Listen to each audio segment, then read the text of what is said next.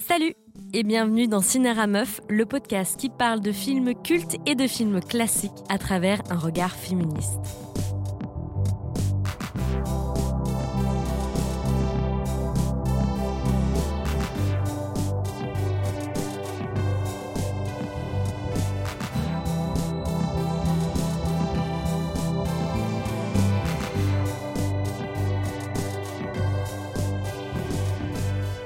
1978 paraît un texte fondateur de la pensée écoféministe. Il s'intitule La femme et la nature, le rugissement en son sein, un essai poétique en prose écrit par Suzanne Griffin et qui retrace les fondations de l'oppression des hommes envers la nature et les femmes. Dans un passage que je vais vous lire, elle nous parle notamment d'un mythe qui est très ancré dans l'imaginaire masculin. Elle écrit donc au sujet des hommes, je cite, Il dit que seule la femme parle avec la nature, qu'elle entend des voix venues de dessous la terre, que le vent souffle à son oreille et que les arbres lui murmurent des paroles, que les morts chantent en empruntant sa bouche et que les pleurs des nouveau-nés résonnent en elle. Mais pour lui, ce dialogue n'existe plus. Il dit qu'il n'est pas de ce monde, qu'il a été mis comme un étranger. Il se tient à l'écart des femmes et de la nature. Le film Virgin Suicide, réalisé par Sofia Coppola, est un exemple assez intéressant à analyser quand on réfléchit à cette question, au poids de cet imaginaire masculin complètement absurde qui influe sur le quotidien et le corps de jeunes adolescentes. C'est un parallèle non seulement intéressant dans la forme que prend le récit, mais aussi dans la manière dont ce film, ainsi que l'entièreté de la filmographie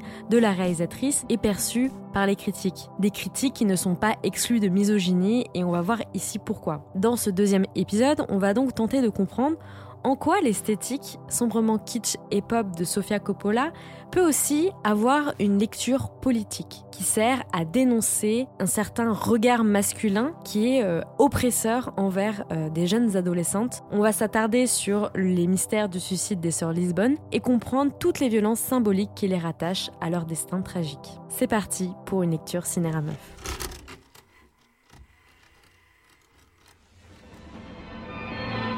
So much has been said about the girls over the years, Those girls have a bright future ahead of them. but we had never found an answer. Her act was a cry for help. I heard it was an accident. Even then, as teenagers, we tried to put the pieces together. We still can't. We got a full tank of gas. We'll take you anywhere you want to go. About time. We've been waiting for you guys. Alors, Virgin Suicide, euh, c'est l'histoire d'un groupe de garçons qui ont grandi dans une banlieue du Michigan dans les années 70 et qui vont revenir euh, en voix off raconter 20 ans plus tard les derniers souvenirs qu'ils ont des sœurs Lisbonne avant que celles-ci ne se suicident. C'est donc un récit très noir, comme vous pouvez vous en douter, et ceux qui l'ont vu savent de quoi je parle. Euh, D'ailleurs, si vous n'avez pas vu le film, euh, je vais ici dévoiler en fait toute l'intrigue, donc comme ça vous êtes prévenus. En fait, quand je parle de ce film autour de moi, j'ai souvent deux réactions. La première, c'est une certaine indifférence, souvent de la part des hommes, qui soit ne l'ont pas vu, soit l'ont oublié. La deuxième réaction, et c'est souvent des femmes qui l'ont vu euh, qui, me qui me la donnent, c'est qu'elles me regardent avec effroi et elles me disent que même si elles ne se souviennent pas de l'intrigue, elles se rappellent vraiment de ce sentiment d'étrangeté et de malaise qui est euh, très bien retranscrit euh, dans Virgin Suicide. Il va sans dire qu'en l'ayant moi-même regardé pour la première fois étant plus jeune, je me souviens avoir été si traumatisée que je me suis longtemps refusée de le revoir. Peut-être était-ce parce que je me suis sentie bernée en pensant voir une comédie adolescente lambda, ou peut-être était-ce parce que il avait su mettre au devant de la scène tous les tabous et les souffrances dont les femmes font face à l'adolescence et que je me refusais de voir. C'est d'ailleurs ce que témoigne mon invitée aujourd'hui, Anna Backman-Rogers, maître de conférences en culture visuelle et féminisme à l'université de Gothenburg en Suède. Elle a rédigé en 2019 un essai critique en anglais qui s'intitule Sofia Coppola, The Politics of Visual Pleasure, où elle part des œuvres de la réalisatrice, de Virgin Suicides au proie en passant par Lost in Translation ou encore The Bling Ring, pour nous offrir pour la première fois une lecture un peu plus politique de son travail. Je pense que pour moi, les films de Sofia Coppola ont une signification à la fois personnelle et professionnelle. Pour ce qui est de Virgin Suicide, je l'ai vu quand j'étais adolescente. J'étais seule dans un cinéma de Londres, près de Baker Street, un samedi après-midi, à le regarder. Et je pense être sortie de cette projection en me sentant aussi très perturbée et bouleversée. Je n'arrivais à l'époque pas à mettre des mots dessus, mais j'avais également le sentiment d'avoir assisté à quelque chose qui confirmait ma propre expérience à l'adolescence.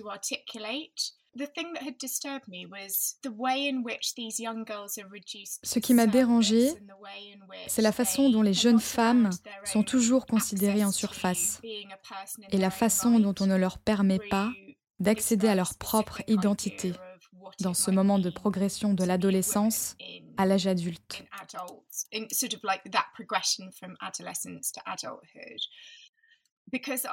Parce que j'ai moi-même eu une expérience très étrange dans mon adolescence. J'ai été dans deux écoles de filles jusqu'à l'âge de 11 ans environ. Puis je suis allée dans une école qui était à l'origine, depuis environ 200 ans, une école de garçons. Et j'ai été parmi les premières filles à y étudier. Je suis donc passée d'une expérience d'éducation non mixte, assez radicale, à une autre expérience tout aussi radicale, celle d'être l'une des 15 filles, je crois, d'un collège de plus de 200 garçons, et dans ma classe, il y avait trois filles.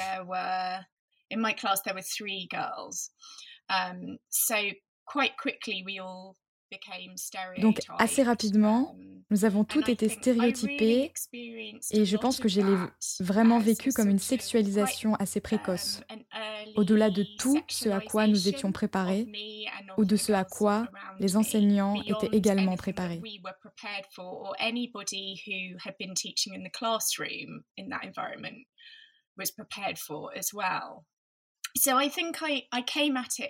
Donc, je pense que j'ai retrouvé dans le film la même expérience de grandir dans un environnement où j'ai senti très tôt que j'étais obligée de me tenir prête pour quelque chose à laquelle je ne me sentais pas du tout prête et sur laquelle je n'avais aucun semblant de contrôle non plus. Alors j'ai passé mon temps retiré à la bibliothèque de l'école pendant les pauses déjeuner et je pense que je n'ai pas formé d'amitié, même avec des garçons, jusqu'à l'âge de 19 ans environ. L'histoire de The Virgin Suicides est tirée d'un fait divers américain des années 70. Puis, il devient un roman écrit par Jeffrey Eugenides qui a été publié en 1993. Sofia Coppola a un tel coup de cœur pour l'ouvrage qu'elle rédigea le script en une nuit et que surtout elle s'imposa pour la réalisation alors qu'un scénario avait déjà été validé par la production. Mais son script avait tellement plu qu'on lui confia ce premier projet de long métrage petit budget d'environ 6 millions de dollars. Il fera une première projection au Festival de Cannes en juin 1999 et récolta environ 10 millions de dollars à l'international. Alors que sa sortie a été un peu inaperçue aux États-Unis, il connut en particulier un véritable succès à l'étranger, notamment en France. Aujourd'hui, il est devenu un film plutôt culte parce qu'il est, à mon sens, presque intemporel. Ça se passe dans les années 70, mais l'ambiance et la musique font encore très 90, années 2000. Mais aussi parce que la photographie du film et la mélancolie des personnages constituent une esthétique et une ambiance qui a marqué une génération. Faut pas oublier que parler de santé mentale, parler d'adolescents qui se suicident, c'était à l'époque du jamais vu. Aujourd'hui, on a des séries très sombres comme ça aussi, euh, comme 13 euh, Reasons Why ou encore Euphoria pour le côté euh, mal-être adolescent. Bref, c'est une œuvre pionnière, non seulement pour la réalisatrice, mais également dans le genre euh, drame psychologique pour adolescents. Sofia Coppola est reconnue du coup pour ce style-là, un style assez particulier que l'on doit principalement à la photographie de ses plans, qui sont euh, oniriques, doux, délicats. C'est d'ailleurs ce que lui reprochent des critiques qui voient en ses œuvres que des beaux objets visuels sans euh, profondeur scénaristique. En plus de cela, on la renvoie presque toujours à son héritage familial, donc son père, hein, Francis Ford Coppola, euh, euh, réalisateur renommé euh, qui a réalisé la trilogie du parrain. Mais on la renvoie aussi, et ça c'est quelque chose que j'ai appris lors de mes recherches, on la renvoie à son expérience professionnelle dans le milieu de la mode et du luxe. D'ailleurs, quand on tape dans un moteur de recherche les mots-clés Sofia Coppola esthétique, ce que j'ai fait pour faire cet épisode, on ne tombe pas immédiatement sur des œuvres qui concernent l'esthétique de ses films, mais bien sur son style vestimentaire, comme par exemple un article de Vogue euh, qui s'intitule 90s euh, Revival, euh, le style Sofia Coppola en 12 looks, ou plus bas encore, un article de Elle, Sofia Coppola, décryptage de son style. Et je vous mets au défi de taper Wes Anderson et esthétique ou David Lynch et esthétique et de trouver dans la première page un article qui traite de leur style vestimentaire. Parce que fondamentalement, on s'en carre le trognon et franchement, ça devrait être pareil pour les réalisatrices, non? Il faut descendre encore un peu plus sur la page de recherche pour tomber sur des articles qui parlent de l'univers ciné de Sofia Coppola, mais toujours en faisant un lien avec son goût pour la mode, et ce sont pour la plupart des articles parus chez Elle, Madame Figaro, Femina, Vanity Fair. Bref, Sofia Coppola et son cinéma sont classés essentiellement presse féminine. Difficile donc dans ce cas de ne pas faire ce rapprochement facile hein, entre superficialité de la réalisatrice et le fait de ne pas prendre ses œuvres un peu au sérieux. Comme le montre d'ailleurs une analyse de ses films faite par un certain Mathieu Chéreau dans un article en ligne en 2004 que j'ai trouvé, où il dit Sofia Coppola est une fille dans le vent. Elle fait des films et des habits. Les histoires qu'elle raconte sont comme des romans photos. Elle a peur de faire croire à ce qu'elle raconte, alors elle truque son récit, lui donne une consistance presque inexistante, de sorte qu'il ne repose sur rien d'autre que sur des impressions, sentiments. Ils sont le symptôme éloquent d'un temps où le détachement, la mise en abîme du sentiment, les jeux de narration valent comme esthétique. Autrement dit, la fiction s'assume ici comme fiction au point de faire étalage de ses moyens, de ses héritages, de sa modernité et en définitive de sa profonde vanité. Les films de Sofia Coppola sont perçus donc à son image, superflue, vaine, pistonnée. Et selon Anna Bachman-Rogers, c'est une critique bien trop facile, une interprétation limitée du travail de Coppola. Je pense que les travaux de Coppola fournissent un parfait exemple de la manière dont l'art fait par les femmes, et pas seulement dans le cinéma, est perçu comme soit une réplique de leur propre vie et donc sont accusés d'être narcissiques,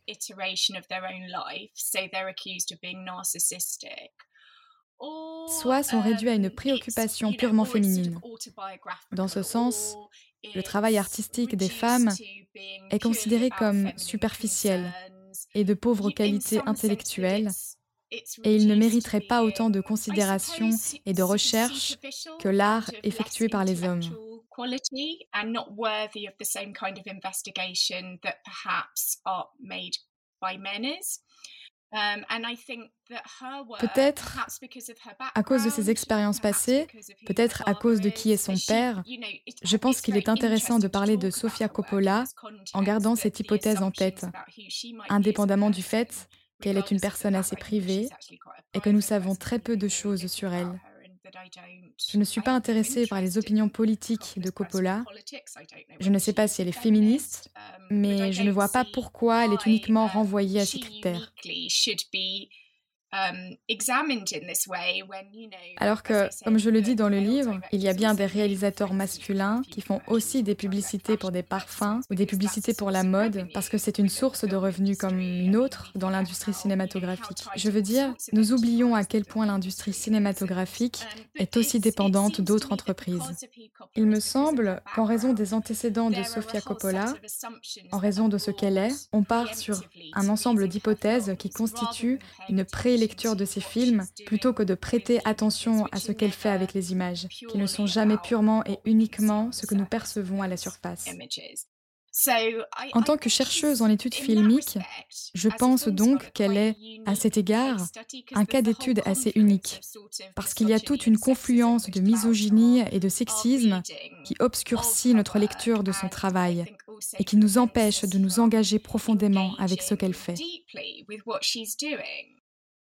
C'est bien connu, tout ce qu'aiment les femmes, ce n'est jamais assez sérieux, assez important pour ce monde d'hommes qui domine le champ esthétique des arts. Quand un homme utilise ces mêmes procédés esthétiques, c'est beau, c'est sublime, c'est subversif, c'est du génie. Quand c'est une femme, c'est gnangnan, c'est chiant, c'est pas intéressant. Bon, je schématise beaucoup, mais vous avez compris un peu l'idée. Or, chez Sofia Coppola, il y a du doux dans de la violence, ça se voit particulièrement dans The Virgin Suicide.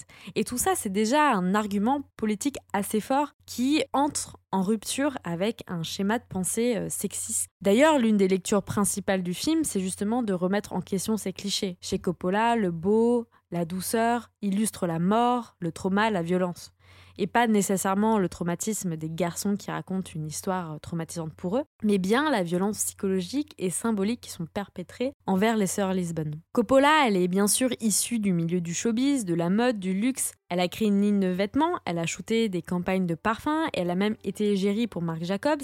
Elle a travaillé l'image à des niveaux si différents en tant que metteuse en scène, modèle photo et entrepreneur que on peut parler de ses expériences non pas pour justifier à quel point ses films sont superficiels ou que sa mise en scène est superficielle, mais pour justifier à quel point elle sait sans doute mieux que quiconque parler du regard masculin et des injonctions à la beauté féminine et aussi à la sexualisation qu'on impose aux femmes et à leur corps dès leur plus jeune âge, autant dans le marketing que dans la vie quotidienne. Et ce sont des thèmes qui sont euh, retranscrits euh, dans Virgin Suicides.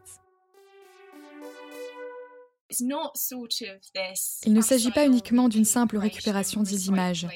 L'utilisation qu'elle a faite de ces images, de la photographie des années 70 et des films des années 70, tient compte de qui elle est et de son niveau d'éducation. C'est une femme qui a regardé des milliers de films et qui comprend intimement les magazines de mode.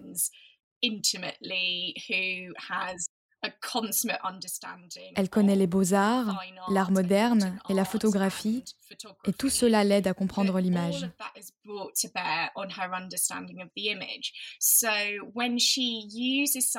Lorsqu'elle utilise certains de ces éléments dans Virgin Suicide, qui sont par exemple influencés par Sam Haskins ou la photographie de David Hamilton, ou encore la soft pornographie des magazines Playboy des années 70, ce qu'elle veut dire, c'est que ce type d'image est fabriqué de toutes pièces par le regard masculin, puis extrapolé et revendu aux jeunes filles comme des choses auxquelles elles devraient aspirer.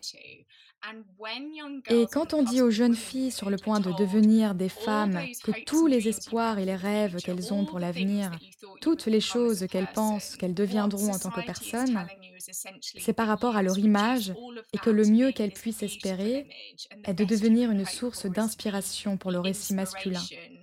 C'est déjà une mise à mort. Donc, les suicides, vous savez, je pense que c'est un peu comme Marie-Antoinette. Les gens ont dit, vous savez, c'est scandaleux qu'elle n'ait pas été décapitée à la fin du film. Eh bien, elle a déjà été décapitée. Je veux dire, nous voyons qu'elle a été complètement objectifiée et transactionnée à des fins politiques. Et c'est la même chose dans Virgin Suicide. Je veux dire, c'est le dénouement logique si on continue de nier l'existence d'un être humain en le réduisant à une sorte de caricature ridicule d'une jeune femme qui est censée être à la fois hautement sexuelle et innocente. C'est ce qui est l'essence de la photographie de David Hamilton, par exemple. Et nous le savons toutes et tous, il a dit qu'aucune de ces filles avec lesquelles il a travaillé n'était mineure, et bien sûr, elle l'était, et il les a agressées sexuellement aussi. Vous savez, il n'y a rien d'innocent dans ce genre d'image. Il n'y a rien d'innocent du tout, et je pense que Coppola l'a profondément compris et le fait savoir à travers sa représentation, le canalise à travers quelque chose qui est sans conteste l'imaginaire masculin. David Hamilton est un photographe britannique qui s'est installé en France dans les années 1950 et qui a été pendant longtemps un artiste très branché et très influent dans la culture populaire. Son travail est aujourd'hui très controversé parce qu'il a un style qui érotise ses modèles, des jeunes filles souvent âgées entre 8 et 15 ans. En 2016, il est accusé par plusieurs femmes de les avoir agressées sexuellement et violées lorsque celles-ci furent mineures. Il est retrouvé mort chez lui quelques temps plus tard et la police en a conclu un suicide. Bref. Ce qu'il faut retenir surtout, c'est que depuis les années 70 jusqu'aux années 2000 environ, le travail de Hamilton était très admiré et récupéré à des fins esthétiques dans les arts, le cinéma, mais également dans la soft pornographie des magazines Playboy et la direction artistique des publicités. Son style avait une influence très grande sur la manière dont on percevait les jeunes filles du monde de la mode et du showbiz. Blanches, frêles, jeunes, enfantines, fragiles, innocentes, mais surtout sensuelles. Ce que nous dit Anna Bachman-Rogers, c'est que cette inspiration que l'on retrouve dans Virgin Suicide, elle n'est pas innocente, elle est lourde de sens, puisque c'est justement un récit perçu du point de vue des hommes, donc ce groupe de garçons qui sensualisent, érotisent, fantasment les sœurs Lisbonne, qui sont âgées, elles, de 13 à 18 ans. Et donc, c'est ce groupe de garçons qui sont le narrateur de l'histoire et qui calquent sur leurs voisines tout cet imaginaire propre à la soft pornographie des années 70 dont ils sont influencés et qui sont véhiculés par des artistes comme Hamilton justement.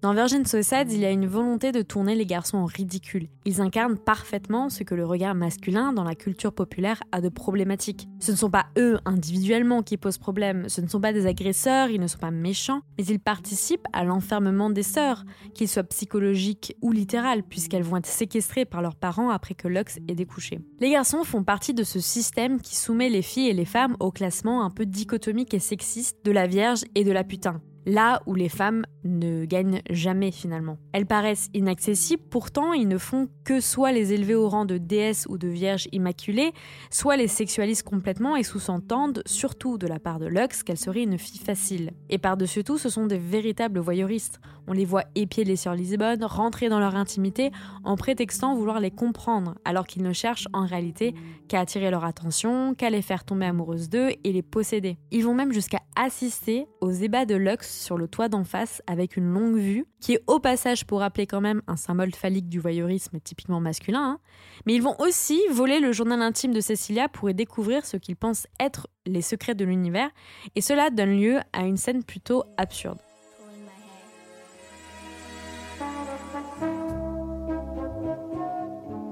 And so we started to learn about their lives.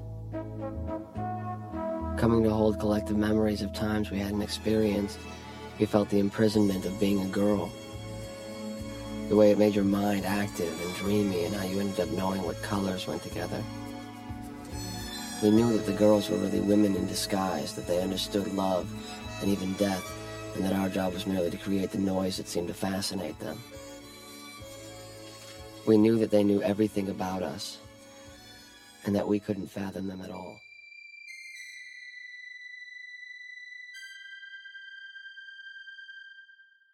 À l'issue du film, on comprend que ce sont les garçons qui ont assisté euh, au suicide des sœurs Lisbonne. Alors qu'ils avaient réussi à rentrer enfin en contact avec elles, elle leur demande de venir à une certaine heure de la nuit. Pensant directement à une évasion, ils vont s'imaginer s'enfuir et vivre une histoire folle avec elle. Ils se prennent pour des héros qui vont sauver les demoiselles en détresse. Sauf que le conte de fées va rapidement se transformer en film d'horreur lorsqu'ils vont se rendre compte qu'elles se sont tuées les unes après les autres. Et moi, ce qui m'a longtemps interrogé, c'est la raison pour laquelle elles les font venir. Pourquoi les faire assister à ce spectacle macabre? Et je pense que dans le fond, ce n'est pas sans lien avec ce que j'ai dit précédemment. C'était sans doute une manière de leur montrer qu'ils étaient responsables, eux, euh, les gentils garçons, de leur captivité et de les mettre face à leur arrogance. Je veux dire, les garçons ne sont pas si horribles, n'est-ce pas? C'est leur histoire. Ils sont plutôt gentils et ils sont manifestement traumatisés par toute cette expérience. Mais ils ne réalisent pas, comme vous le dites, qu'ils font partie du problème. Ils réalisent aussi qu'ils ne savent rien de ces filles, comme cette histoire de ⁇ elles nous ont laissés plus heureux avec des rêves ⁇ Mais de quoi? Pourquoi? donc, ils ne peuvent pas grandir, ils ne peuvent pas faire face à la réalité et grandir parce qu'ils sont coincés dans cette sorte de réalité où ils sont obsédés par ces filles qu'ils n'ont jamais vraiment connues. Je veux dire, l'ironie du journal de Cecilia, c'est qu'il est incroyablement ennuyeux.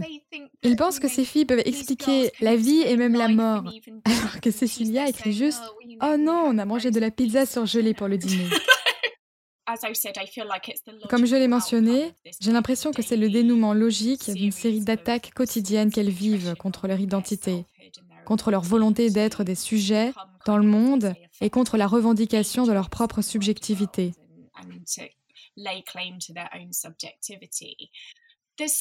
Il y a aussi quelque chose dans les films de Coppola qui est de l'ordre de l'humour sombre et noir, et je pense que c'est parfois ce que les gens oublient dans ces films.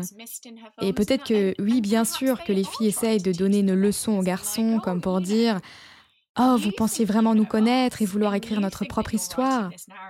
Et ils poursuivent l'écriture de ce récit mensonger avec une sorte de diaporama de ce qui se serait passé si les filles n'étaient pas mortes.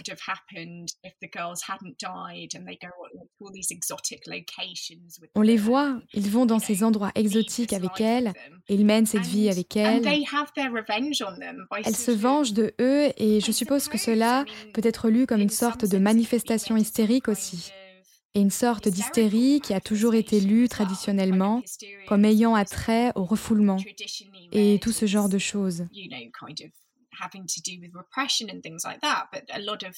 Mais beaucoup de théoriciennes féministes l'ont relu comme le seul exutoire des femmes à ce moment précis de l'histoire, comme si l'hystérie était une sorte de réceptacle pour parler de toutes les réalités misogynes, toutes les choses infligées au corps féminin et la façon dont l'identité et la vie des femmes et leur capacité à raconter leur propre histoire sont contrôlées. Il y a une violence là aussi.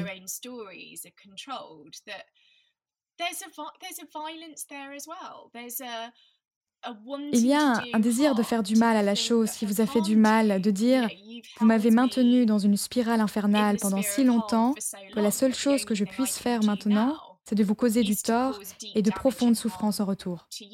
Mais bien sûr, comme ce sont des femmes, la souffrance finit par être intériorisée et infligée sur leur propre corps, ce qui reste très ironique. Il y a une sorte de vengeance, mais aussi une sorte de libération à travers cela.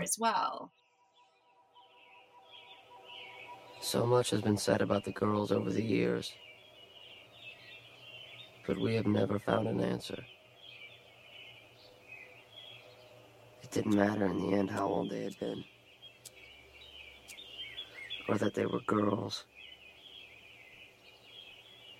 but only that we had loved them and that they hadn't heard us calling, still do not hear us calling them out of those rooms where they went to be alone for all time, and where we will never find the pieces to put them back together.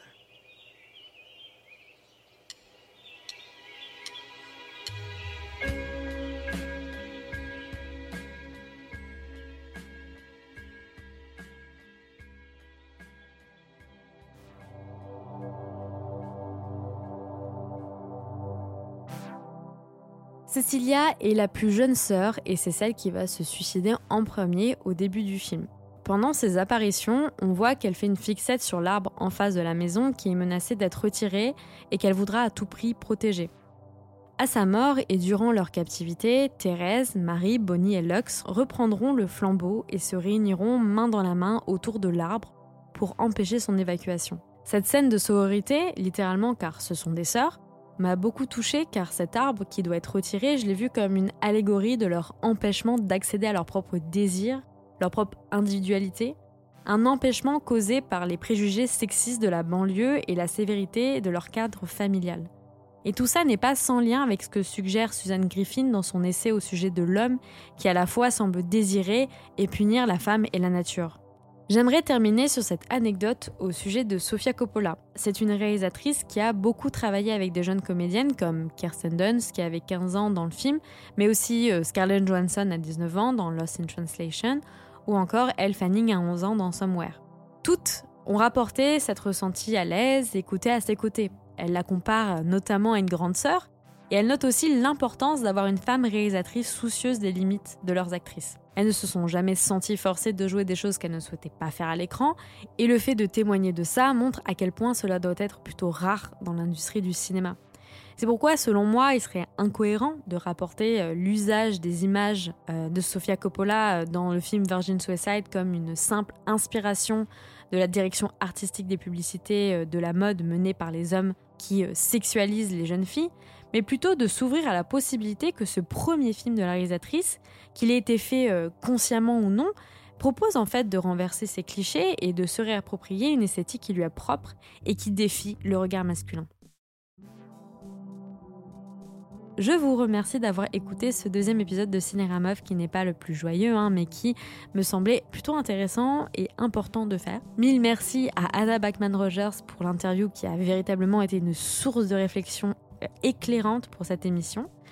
Et à ce propos, si vous êtes à l'aise avec l'anglais, je vous recommande chaudement son ouvrage pour en savoir davantage au sujet des œuvres de Coppola. Je vous rappelle le titre, c'est Sofia Coppola, The Politics of Visual Pleasure. Je suis Alice Creusot, autrice et réalisatrice du podcast. La musique a été produite par le duo musical Air Lumière, composé de Nicolas Goubier et Gaëtan Martin. Si cela vous a plu, n'hésitez pas à en parler autour de vous. Quant à moi, je vous retrouve sur la page Instagram du podcast pour échanger avec vous et je vous dis à bientôt pour une prochaine lecture Cinéra Meuf.